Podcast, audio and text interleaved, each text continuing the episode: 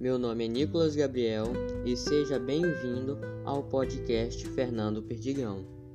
Bem, hoje irei falar um pouco sobre a origem e a história da alquimia.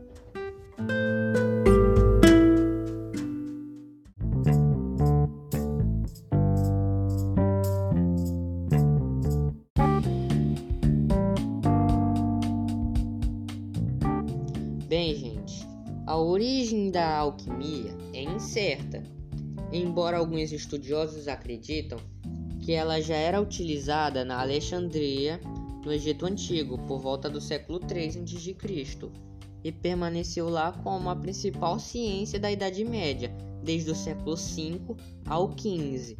No entanto, a alquimia chinesa talvez seja uma das mais antigas, pois possui vestígios dessa prática em 4500 anos antes de Cristo. A alquimia começou a se desenvolver na Idade Média, pois os estudos alquímicos avançaram por meio da observação da natureza, experimentos, procedimentos químicos, utilização de materiais, instrumentos e aparelhos. Esses fatores foram fundamentais para o desenvolvimento das ciências naturais modernas. Os egípcios também desenvolveram técnicas de manipulação de metais e embalsamento de corpos. Mais tarde foi associada aos conhecimentos greco-romanos e árabes, até chegar na Europa.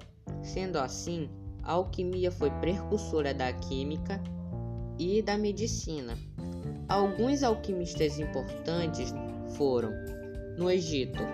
Os principais alquimistas foram Hermes Trismegisto, na China destacou-se Fuxi e na Arábia Al-Ghazali. Entre os alquimistas europeus mais destacados estão Alberto Magno, Trítemo, Curati e Elifas Levi. Ao contrário do que é divulgado, a alquimia já era praticada por vários membros da Igreja Católica, inclusive o Papa João XXII, que já havia estudado a alquimia antes da sua ordenação sacerdotal em 1317, pois ele lançou um decreto papal condenando os falsos alquimistas, aqueles que enganavam a população, prometendo a riqueza fácil.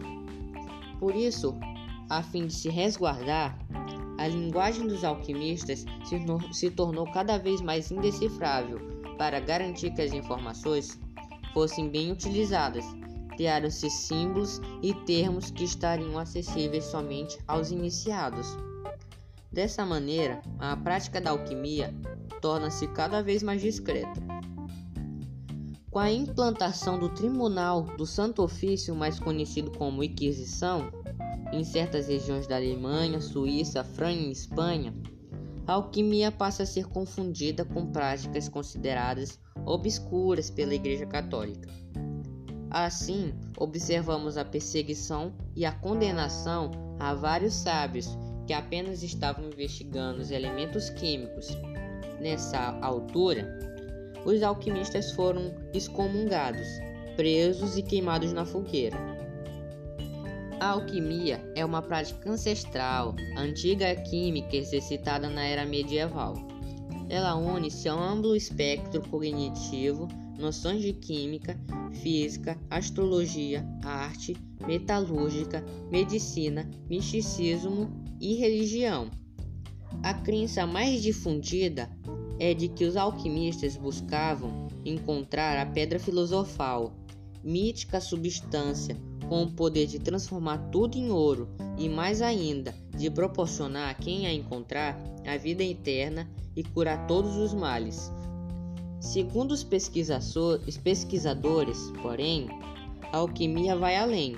Suas metas têm um valor simbólico, o que significa que, na verdade, seus praticantes visam algo maior, a transmutação espiritual.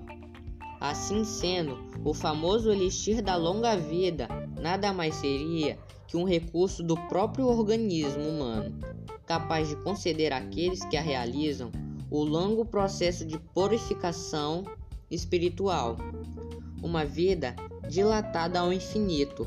Afirma-se que esta substância é também um ponto importante na filosofia da yoga.